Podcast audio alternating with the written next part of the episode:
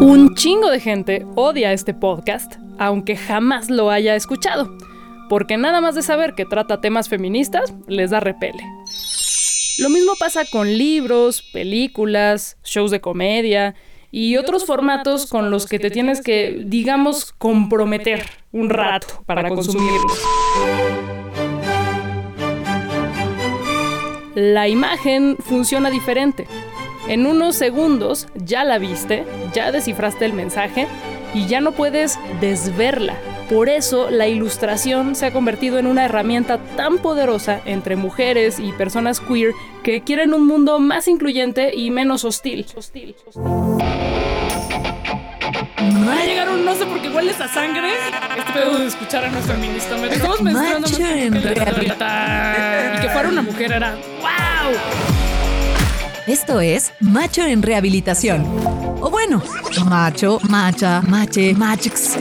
Lo escribimos con X porque todas las personas, independientemente de nuestro género, tenemos mucho que aprender y desaprender. Y también porque nos gusta hacer enojar a los detractores del lenguaje incluyente. con plaqueta.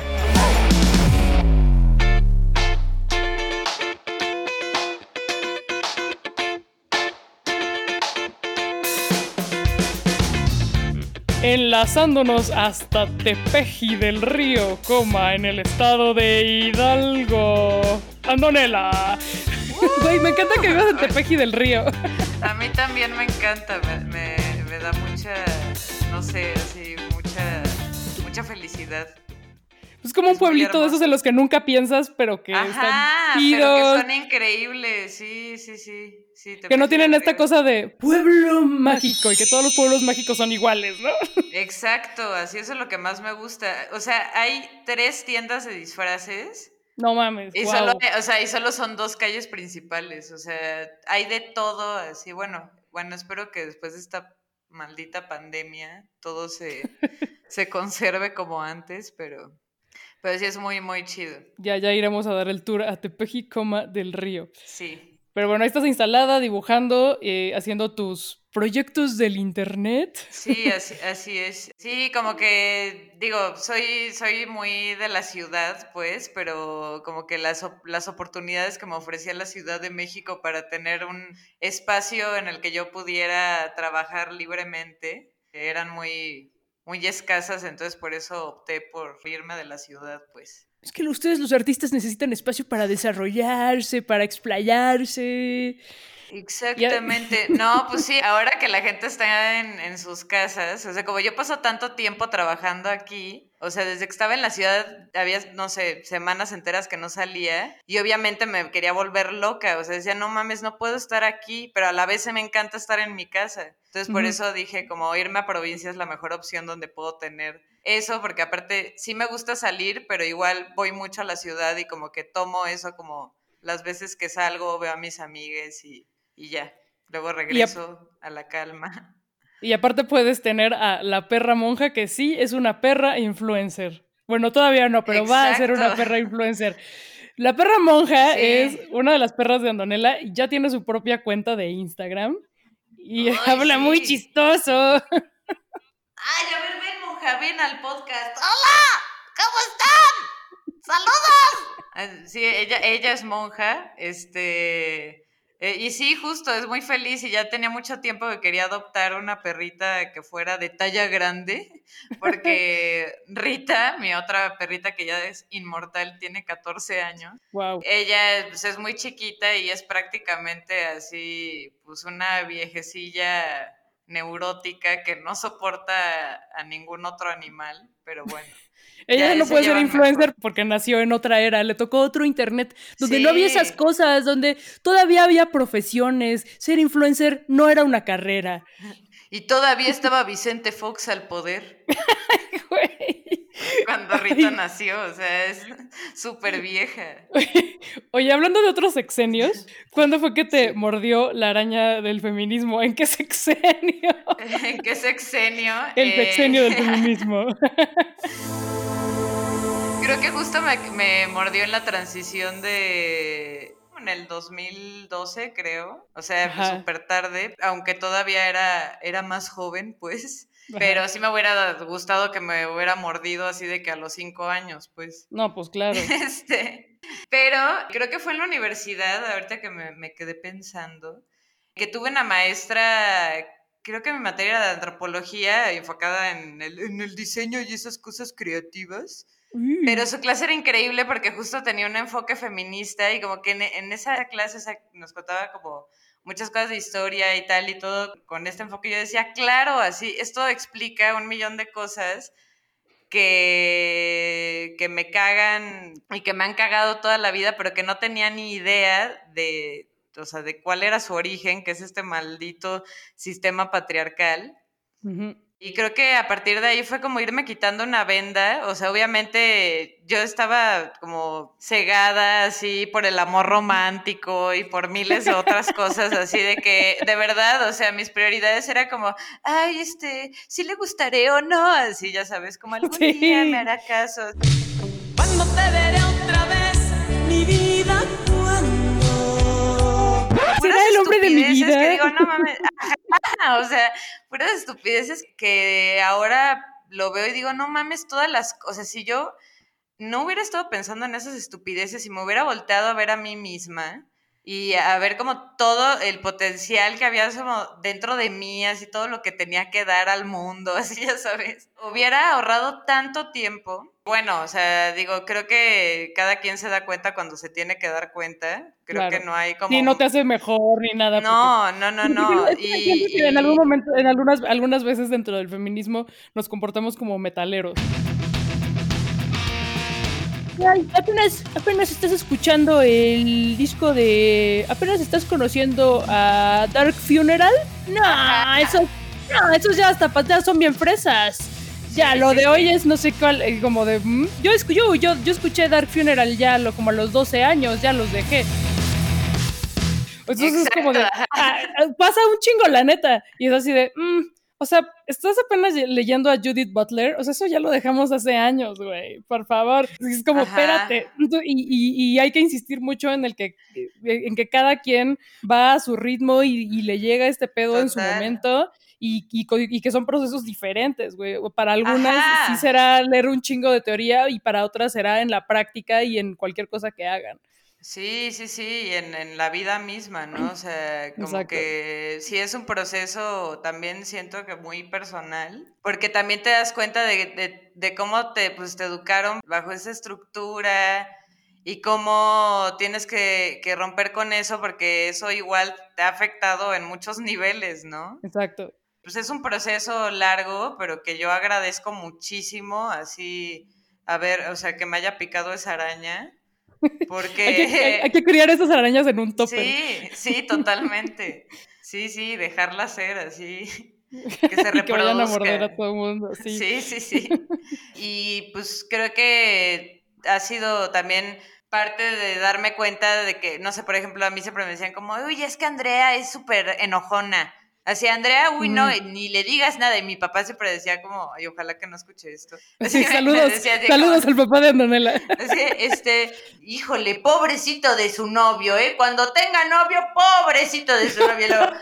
cuando aprenda a manejar, pobrecito de los que estén al lado de ella. ¿Esas cosas de qué? O sea, pero solamente estoy, ¿sabes? Como no quedándome callada. O sea, siempre cuando algo me, no me parece, lo digo. O sea, no, eso no significa que que yo ya sea una maldita, ¿no? Porque justo es como reclamar ese derecho también a, decir lo que no nos parece y a, enojarnos también, o sea, es como, ¿y eso qué tiene de malo, no? O sea, ¿por qué nosotros no nos podemos enojar? No, pues claro, y es el doble, es el doble rasero. Si un vato se enoja y dice lo que piensa, es, oh, qué asertivo, qué líder. sí, sí, sí. Y una pinche histérica. Ajá. Justo, entonces también como quitarme todas esas etiquetas que, y, creo que eso nos pasa a todas, ¿no? O sea, quitarnos las etiquetas que todo este maldito sistema nos ha puesto, pues es un proceso largo, pero muy bueno, pues. Sí, se recomienda. Muy necesario, así, muy necesario. Oye, y cuando te mordió la araña del feminismo, que bueno, insistimos que no es un, así un antes y un después y ya, sino que es todo un proceso, ¿cómo se fue integrando con tu carrera? O sea, ¿en qué momento de tu carrera estabas? Dices que más o menos en la universidad y luego cómo fuiste, pues sí, integrándolo y haciéndote una ilustradora feminista. Pues fíjate que ahora que lo pienso, creo que siempre estuvo ahí, este, siempre estuvieron detrás de mis dibujos, porque yo no sé, en la secundaria yo me refugié mil en el, en el dibujo y debo decir que yo dibujaba espantoso además, y eso era lo más chido porque ni siquiera, ni de verdad, o sea, ni siquiera me enfocaba en que mis dibujos fueran increíbles, sino que era como desatar esa furia que sentía hacia mis maestros. Pero eso, es lo chingón, ¿no? Porque en, la secundaria el que dibuja bien es el que sabe copiar un caballo, ¿no? ¿No ¿Quién quiere dibujar un caballo?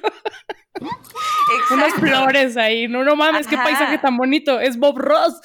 Sí, y justo creo que siempre estuvo ahí como esa manera de transmitir lo que estaba sintiendo, así como ese, ay, ¿por qué? O sea, como del adultismo también, ¿no? O sea, ¿por qué los adultos son así? O sea, y siempre era dibujar así a esos señores, inventarles historias y no sé, era como transmitir esas cosas que sí me enojaban y que a la vez me estaba burlando de ellas, pero sin saber cómo de dónde venía esa raíz. Y creo que siempre hubo como algo ahí, simplemente cuando ya me picó esa araña, como que todo empezó a, a, a fluir más y empecé a como a dibujar también cosas que me pasaban o que me enojaban o que me daban risa también y que muchas también pues tenían que ver con ese ese hartazgo de la sociedad. sí. la sociedad que me quiere reprimir. Justo creo que mm, cuando decidí eh, empezar a utilizar mis dibujos así ya para transmitir estos mensajes, o sea, ya contundentemente decir como, pues no tengo pedos con decir soy feminista, o sea, como por qué algo sería, sería algo malo, o sea, para nada. Al contrario, o sea, yo creo que las imágenes pueden ser como una manera muy poderosa de comunicar ciertos temas. Y justamente fue cuando me llamaron para trabajar en Pictoline que me decían como, no, pues trae temas que sean de tu interés, ¿no? Y pues la mayoría tenían que ver con cosas de mujeres, como la, menstruación. Poco a poco eso me fue llevando a decir como de, bueno, pues va a haber esta marcha, creo que es importante hablar de esto.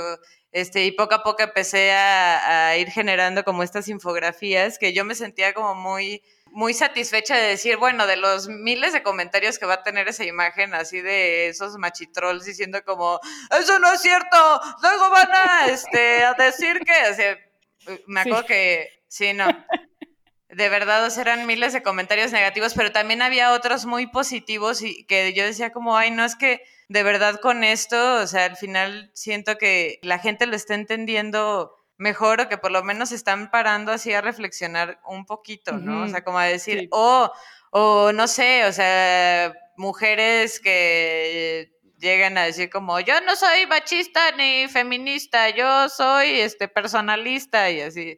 Y como, no, a ver, amiga, el machismo no es lo mismo que que el feminismo, así, o sea, donde si lo explicas con dibujitos, como que muchas veces esa información puede resultar también más, ah, yo pensaba que era de otra manera, ¿no? Ajá. Y bueno, y bueno una, una, de las máximas de Internet es no leas los comentarios, pero siempre terminamos leyendo los comentarios, sí, cómo no. Y eso, creo que en general los comentarios van por el troleo, no solamente en contenidos abiertamente feministas, en general van, por el troleo, que en los contenidos feministas mucho más, así van, así que es un odio, así como de, ah, pues porque les estás cuestionando todo lo que dieron por hecho, entonces es como, no, no, y sienten que les estás arrebatando algo, ¿no? Ajá. En esta inevitabilidad de, de ponerse a leer los comentarios, es muy satisfactorio exactamente eso que dices, que dentro de mil machitroles, todos pendejos, diciendo cosas como disco rayado, que alguien diga, órale, no lo había visto así. Eh, o sea, más allá de la persona que ya estaba de acuerdo contigo y que te dice yo te apoyo, sino que alguien que confiesa que le detonaste algún tipo de cuestionamiento, eso ya hace que valga la pena todo. Totalmente. Y bueno, y tampoco fue como que llegué y dije, ahora quiero seguir haciendo esto. O sea, pero ahora que lo veo en retrospectiva.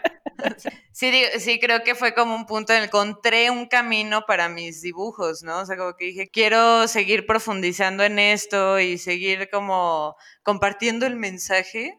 O sea, como que siento que ahí está siempre al final, haga lo que haga, pero la ilustración sí es una herramienta súper poderosa para transmitir un mensaje.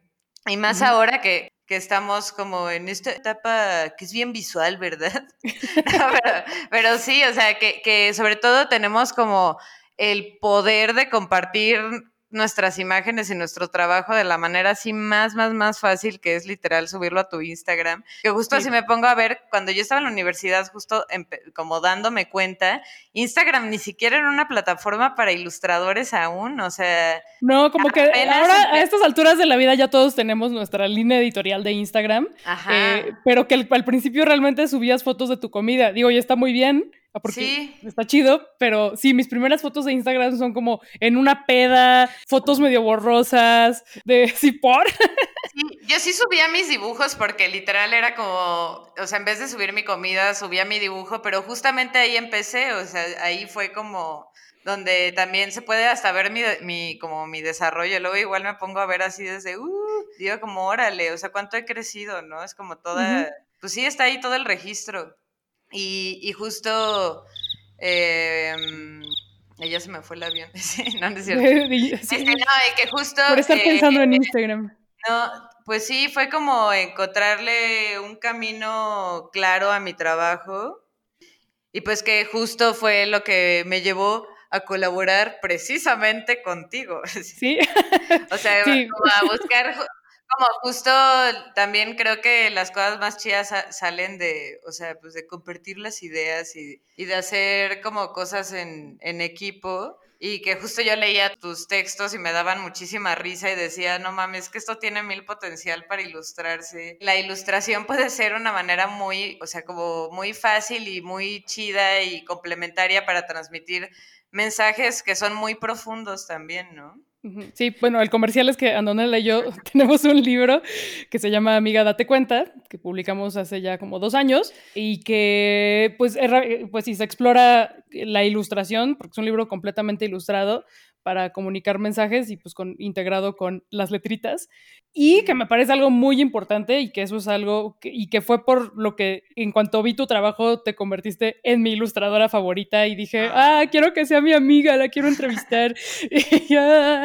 es tu sentido del humor y que es algo que hemos hablado mucho en este podcast, que es como es, una, es un campo que se nos ha arrebatado a las mujeres y que eh, ahora estamos como, ah, reclamándolo de vuelta en un chingo de campos, uno de ellos es la ilustración. Totalmente. Y entonces, pues como que la banda se imagina, ilustradora feminista seguramente solo pinta y vergas violadoras en la licuadora.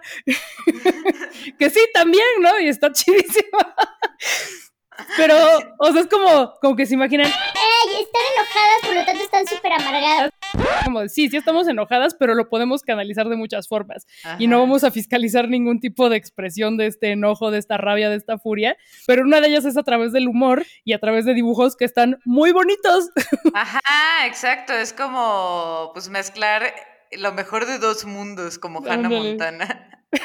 Este, justo, ¿no? El humor es parte de mí al 100%, o sea, me encanta reírme de las cosas, me encanta que mis propios dibujos me den risa, o sea, es como una de mis maneras favoritas de, divertirme es así dibujando y riéndome de mis dibujos, aunque estén horribles, ¿sabes? O sea, aunque sean bocetos así rápidos de, ay, voy a dibujar a tal cosa o, o esto y que es fuerte, pero también lo sigues haciendo con humor creo que el humor aparte es una herramienta poderosísima, o sea, creo que no hay nada que haga reflexionar igual que el humor.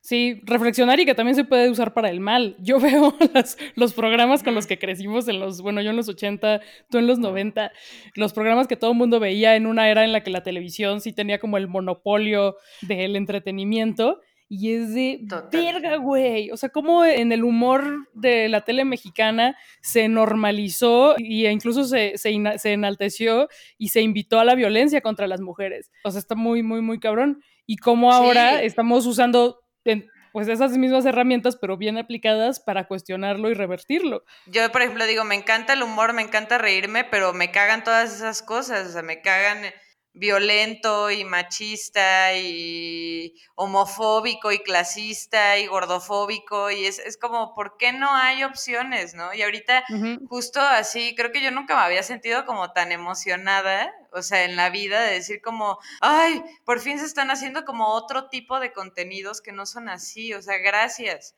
¿no? Y que me emociona un montón que se sigan haciendo cosas, o sea, siento que ahora sí que es un nuevo amanecer en cuanto a los contenidos, este, así, o sea, de creativos con humor en todas las, como los ámbitos, pues.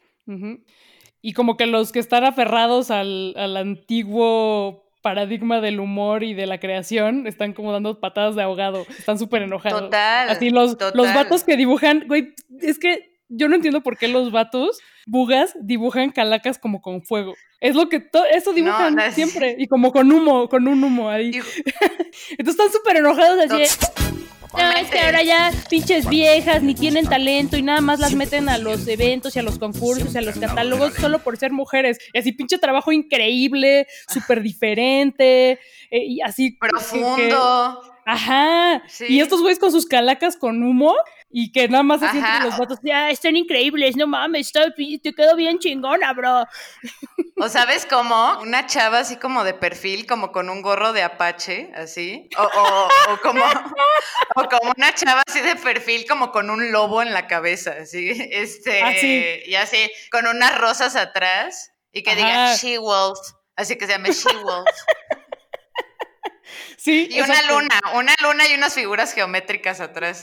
Y, ya, así, oh, oh, así. Pues es como este pedo de, que la masculinidad es tan frágil que la tienen que estar protegiendo todo el tiempo y todo el tiempo y como recordando en absolutamente todo lo que hacen y, debe ser tan limitante como no poder salirte de estos estereotipos reflejados en tu creación, que todo lo demás, todo lo que no es lo correcto, así lo que no es hombre blanco heterosexual, pues ya es de nicho o es como, pues sí, de segunda, cuando en realidad eso es la verdadera libertad. Pues cuando no tienes una masculinidad que proteger, que estar ahí defendiendo, pues puedes hacer lo que se te dé la gana.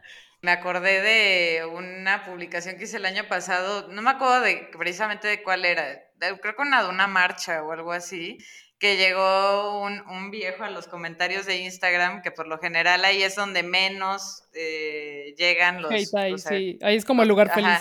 Sí, eh, pero llegó una a decirme así como, Andonela, me gustan mucho tus dibujos, pero lamentablemente eh, creo que el feminismo te está haciendo perder perspectiva. Y, ah, decía como, no puedo creer que, eh, que, ustedes consideren que enseñando las tetas van a conseguir algo y tal, ¿no? Así como dan asco. es como, lo de las chichis es como uno, así el top 10 de frases repetidas sin reflexión ni nada al respecto. o sea, me meto a su perfil, porque también era ilustrador, y así veo, y un chingo de morras deschichadas. No mames. O sea, en sus dibujos. Y tenía una que se llamaba como agrega el caption, así como de tú ponle el, ah, no, inserta el título aquí. Y entonces le puse, aquí sí está bien enseñar las chichis, o sea, ahora resulta que nada más es el típico viejo que va por la vida este, diciendo como, las mujeres son mis musas. son para que yo pueda transmitir mi arte. es que esos son, esos son eh, los vatos que te la ponen súper fácil. Eh, una de estas frases que es, eh, no, pues es que no ganan nada andar ahí enseñando las chichis, qué horror cuando ellos tienen súper normalizado el consumo de las chichis sexualizadas, pero a través de la mirada masculina. Entonces, que te metas al perfil del güey que dijo eso y que lo primero que veas son chichis, es tan perfecto como los pendejos que dicen que si una mujer gorda sube una foto diciendo, güey, me vale verga tus estereotipos de belleza, eso es normalizar y enaltecer un problema de salud y que te metas a su perfil y están fumando tabaco, güey. Cállate los cinco, güey. No, no mames, estás muy preocupado por la salud. ¿Quién alguna vez te ha cuestionado por fumar tabaco que no solamente te hace daño a ti, sino a los que te rodean? Y pues sí, o sea, creo que justo las, o sea, las imágenes o sea, nos pertenecen a nosotras, o sea, por lo menos en cuestión de, de, ilustración, o sea, yo veo el talento que hay en Latinoamérica en cuestión de morras ilustrando y la neta, o sea, perdón, pero yo no veo como ese mismo grupo de güeyes informando o, transmitiendo un mensaje chingón a través de su trabajo. Y, y, sí, pues de pronto se cuela ahí algún vato buga que está haciendo cosas distintas y que está cuestionando todo este deber ser de la ilustración y está muy chido. Sí, sí, Pero, obviamente. O sea, en cuestiones ya, técnicas ya me, un, ya, me, ya me aventé un not all men sin querer, ¿sí? me aventé un Notalmen. Un, un Notalmen y no odiamos a los hombres, solo algunos. Eh, y, sí, es muy, muy evidente y es algo que recomiendo hacer. Siento que en unos años vamos a decir, qué bonitos dibujitos teníamos en esa época, fíjate. Fíjate. Qué bonito, qué bonito. Oye, Antonella, si tanto odias a los hombres, ¿por qué te vistes de hombre? A ver, güey, a ver. Como que llegué a esto, a esto de vestirme de varón. Es muy, es, o sea, como que fue muy accidental, pero también me he puesto a pensar que, es algo que ha estado ahí desde hace un chingo de tiempo, porque, por ejemplo, de, chiquitas, ves que, bueno, yo tengo una tía que es de mi edad, entonces somos como muy hermanas, y de chiquitas hacíamos como shows y la mayoría de esos shows eran ella y yo vestidas de hombres cantando canciones de hombres, pues, y hacíamos espectáculos y así era así increíble y como que siempre mis mis este mis disfraces eran justo tenían que ver con el travestismo, siempre a la menor provocación. O sea, fue algo que pues que me gustó explorar como de manera muy intuitiva. Hasta que empecé a grabar videos, que siempre también me ha gustado grabar videos, pero gracias a, Snapchat empecé a grabar unos videos donde me hacía la voz de hombre, ¿no? Entonces, y que me hacía la cara como de, de varón. Y, empecé a grabar como todas estas bromas que yo ya, ya tenía, o sea, de güeyes, o sea, como de ser un güey y de estar como de, ¿qué pedo, güey? Eh, ¿Qué prefieres, güey? Y todas esas cosas. Pero ya grabarlo en un video donde yo parecía un hombre diciéndolo, así era como súper bizarro, pero yo también súper chistoso, o sea, como decía, no mames, o sea, me puedo convertir en ese güey, ¿no? Ajá. Pero bueno, mis personajes no tenían ningún nombre, no tenían como ninguna dirección, o sea, como que solo lo hacía para hacer como pequeños videos y ya, ¿no? O sea, como que no les inventaba una historia ni nada. Hasta que un día llegó el Casper a mi vida de manera accidental, porque literal fue así como que abrí la aplicación, llevaban meses sin subir ese filtro que me daba risa usar, y empecé en ese momento a grabar así como ¿Qué pedo, carnalitos? ¿Cómo andan? Eh, bueno, yo soy el Casper Tattoo y los invito a tatuarse conmigo en mi nuevo estudio, el Black Ink Tattoo, ahí en la colonia, en el barrio de Santa Mónica, Estado de México. Cualquier estupidez, o sea, y ahí empecé a desarrollar al personaje, o sea, como que lo empecé a compartir en, mi cuenta y a la gente le empezó a dar mucha risa y de ahí me empecé a como a debrayar más y más y más y más y más con el personaje hasta que ya se volvió un universo súper complejo, etcétera, etcétera, ¿no? Pero el Casper sí empezó siendo como ese güey que yo odiaba, así un macho evidente, asqueroso, así, este, de, uy, no, como es tatuador. Este, así de que las morras solo se iban a tatuar con él para provocarlo y así, o sea, asqueroso, así, hasta que como, como yo le veía mucho, mucho potencial al personaje como investigador paranormal y ya no quería como seguir perpetuando tanto esa idea de que el Casper e, era un macho asqueroso que obviamente pues es un, es un güey que es un macho, o sea, es súper difícil que no lo sea, ¿no? Pero no es como su este característica principal, ¿no? No, no, no, exacto, o sea, como que yo dije, no, quiero que el Casper, el Casper tiene más que, o sea, tiene más cosas que decir, ¿no? Porque el Casper también es ese típico güey que aunque no tenga la idea de lo que está hablando, siempre se muestra convencido de que lo que está diciendo es realmente la verdad. Por eso es un aclamado investigador de lo paranormal. Porque de verdad... y que es una crítica mucho más sutil Ajá, no sé, el Casper ha sido como toda una revelación en mi vida porque a través del video y de la actuación y de la y como del de Braille y todo, siento que pude desarrollar un personaje que ya tiene un universo muy cabrón justo a muchos niveles, porque es una crítica de muchísimas cosas además. O sea, es como toda una simulación de la cual él está completamente convencido de que todo lo que pasa ahí es real. Güey, es un personaje increíble. Si no siguen al Gasper, por favor, sigan al Gasper Tatú. Y sigan todo, porque todo está en historias destacadas. Toda esta evolución del, del personaje, de que empezó con la caguamita, el toque y el tatuaje. Y ahora, aunque sigan la caguamita, el toque y el tatuaje, pues ya está en otro pedo.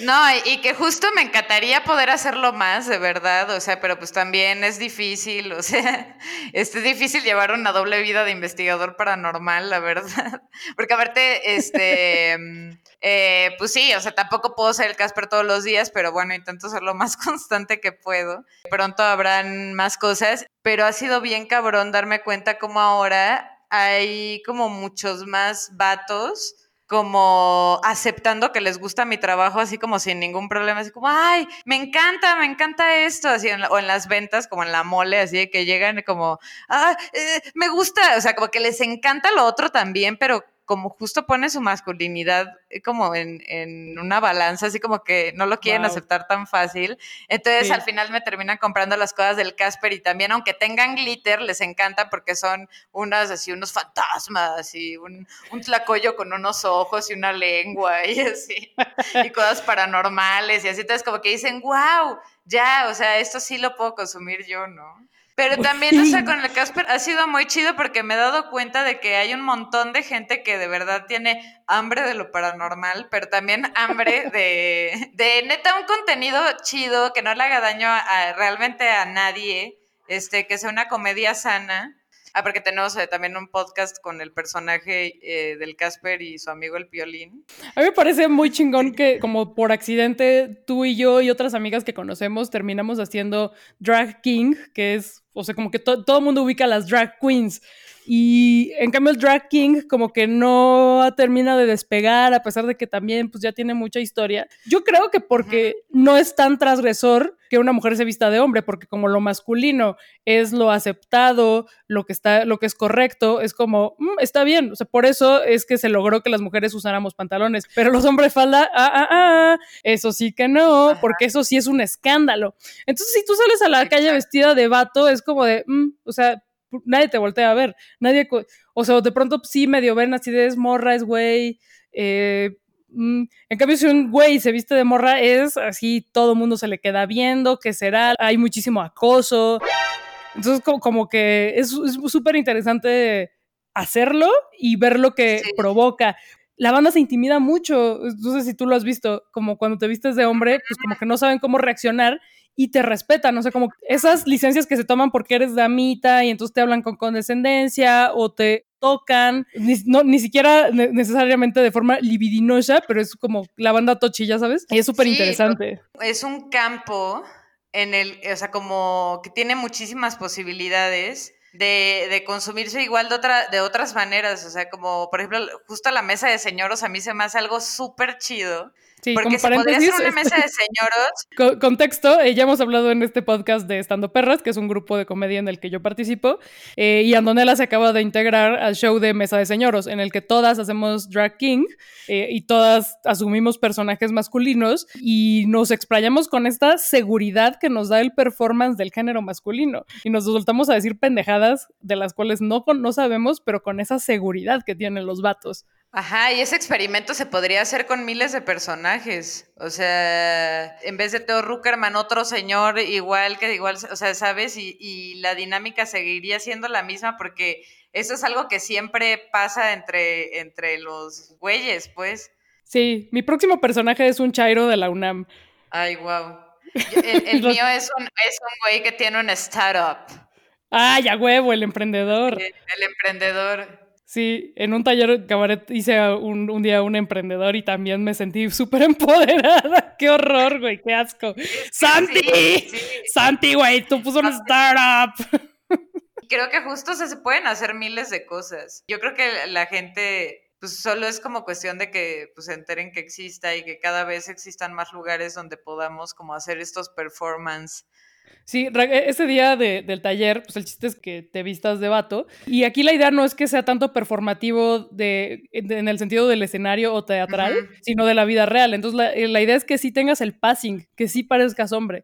Yo no lo logré porque llevaba peluca y bigote artificial. O sea, todo, fue, fue como un precursor de Theo Ruckerman, que es el personaje que tengo en Mesa de Señoros. Pero no mames, Andonela y otras chavas tenían el passing muy cabrón. De hecho, ese día te fuiste a tu casa vestida del Casper y el del Uber creía que eras hombre, ¿no? Sí, fue increíble o sea, fue súper chistoso. O sea, el güey no me dirigió la palabra, que estoy segura de que tal vez si me hubiera subido yo hubiera sido como, buenas noches señorita, ¿cómo está? Así. Ajá. Este, a, dormir. Sí, no, estuvo muy chido y es como todo un viaje el hecho de que nadie te voltea a ver en la calle siendo hombre. No te voltean a ver. O sea, es como, wow, qué pedo. O sea, está muy cabrón.